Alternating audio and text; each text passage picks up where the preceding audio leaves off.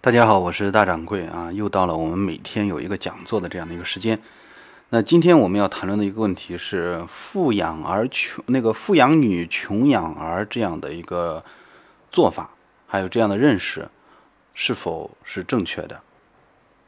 首先，我们要明确一点的是，咱们中国传统意义上认为，一个孩子将来能够成为一个成功的人的标准。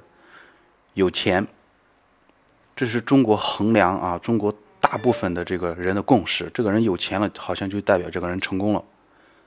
第二个呢是有权，啊，有钱和有权这两个，认为只要达到这两个，就实现这个人生目标，呃，人生目标了。所以在这样的基础上，才诞生了这种穷养儿、富养女。呃，为什么呢？因为啊，穷养儿的话。啊，物质上没有给孩子，让孩子始终处于处于一种匮乏的状态，然后让他对金钱有一种渴望，这样子就能促使他一一生为此去奋斗，而不至于，呃，掉入到大家所谓的这个堕落啊，做一些其他的有兴趣的事情，却没有赚钱的事情。富养女呢，就是意思是，我从小给女孩子。优质的物质生活，那将来也不会被穷小子啊几句花言巧语就给骗走了。这是我们大多数人认为的穷养儿富养女。那大掌柜在这个地方要说明的是，这样的观点是不正确的。首先，我们提供给孩子物质条件，那这样的物质条件是有助于孩子成长的，而且有助于孩子的心理健康的发展。我们会看到很多从农村里面出来的孩子，将来通过自己的努力达到了一定的有权利或者有钱之后，我们发现他们的人生轨迹变化很大，就是以前的他们的一些认为的善良和正义的观念从他们的脑海里就退掉了。这也是现在很多咱们这个城乡呃转换的时候，很多的这个我们称之为从农村到城市里来的男孩子。那么，当他娶了一个城市里面的女孩子之后，家庭矛盾往往就爆发在这个地方，就是两个人的观念不一样。那共同表现在对待孩子的方式上。哦，那个从农村里来的这些，呃，我说的是大部分啊，并不是说一定啊，或者是从生活条件比较苦的地方来的，那他对孩子的一种要求和本来就在城市里生活的。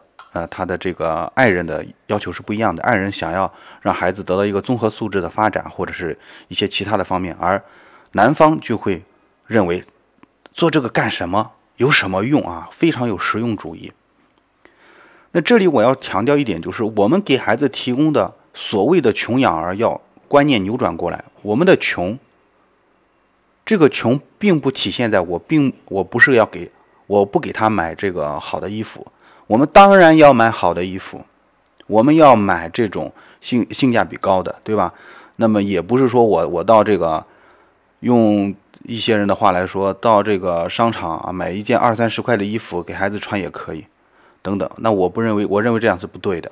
我们都知道，劣质的衣服和好的衣服，它首先从面料上啊，我我也不说它里面还有其他的一些对孩子有害的。染料啊，这些都不说了啊，对吧？那我们第一个好看的衣服呢，至少样式好看。那第二个呢，质量好。那当然要买一些我们能够承担得起的啊衣服，或者是其他的物质的东西。那我们有小手机或者是怎么样，我我让孩子看这个教学视频，那我可以换一个稍微大一点的，我让孩子来看，而并不是说，哎，你看这个就够用了啊，或者是。如果我能够享受到让孩子能够对他的健康、对他的身心有利的，我当然为此，我愿意花钱。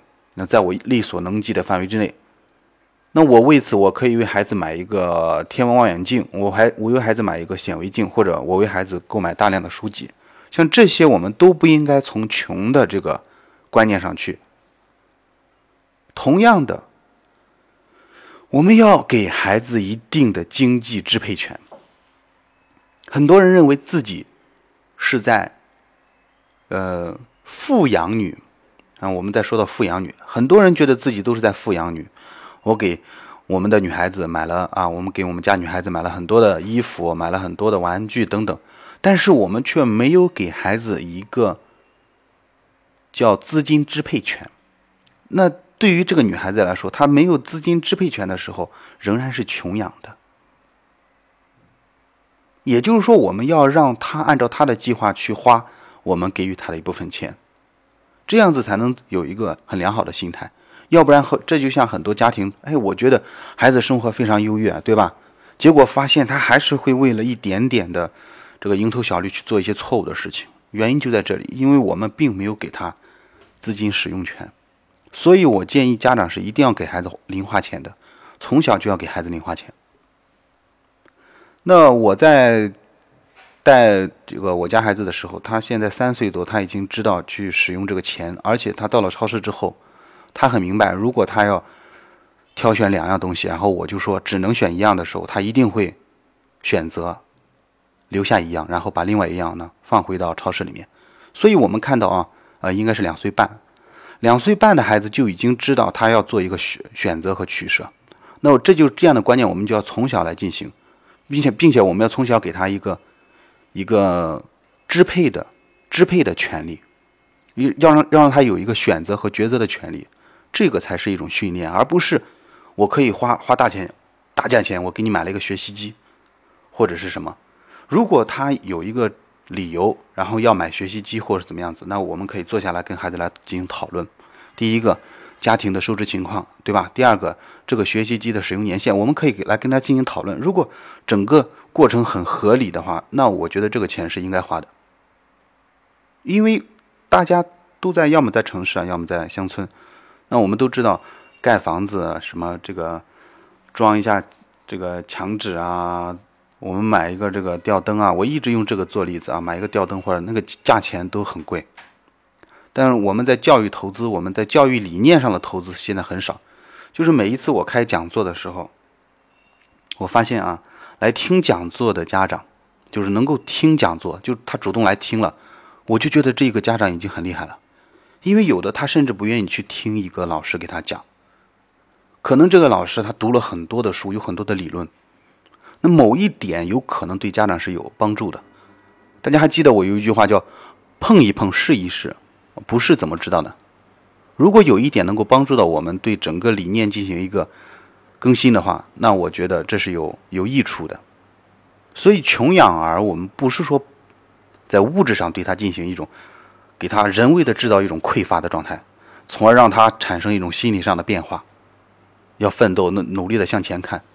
我们再说白了一点，就是一个孩子从诞生之后起，他就是一个独立的个体，而我们的目的啊，并不是说给他要强加上一种将来要为钱要为什么来奋斗的这样一个理念，我们要给他强加一种很健康、很良好的人生的生活的意义。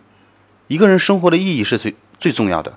这就是为什么很多人有钱。我们有一句话说得好，人一有钱就变坏。那前提其实是这个人，他本来在小的时候，甚至在他青少年时候，他的父母就没有给他塑造一个良好的金钱观念。这个穷养儿是白穷了。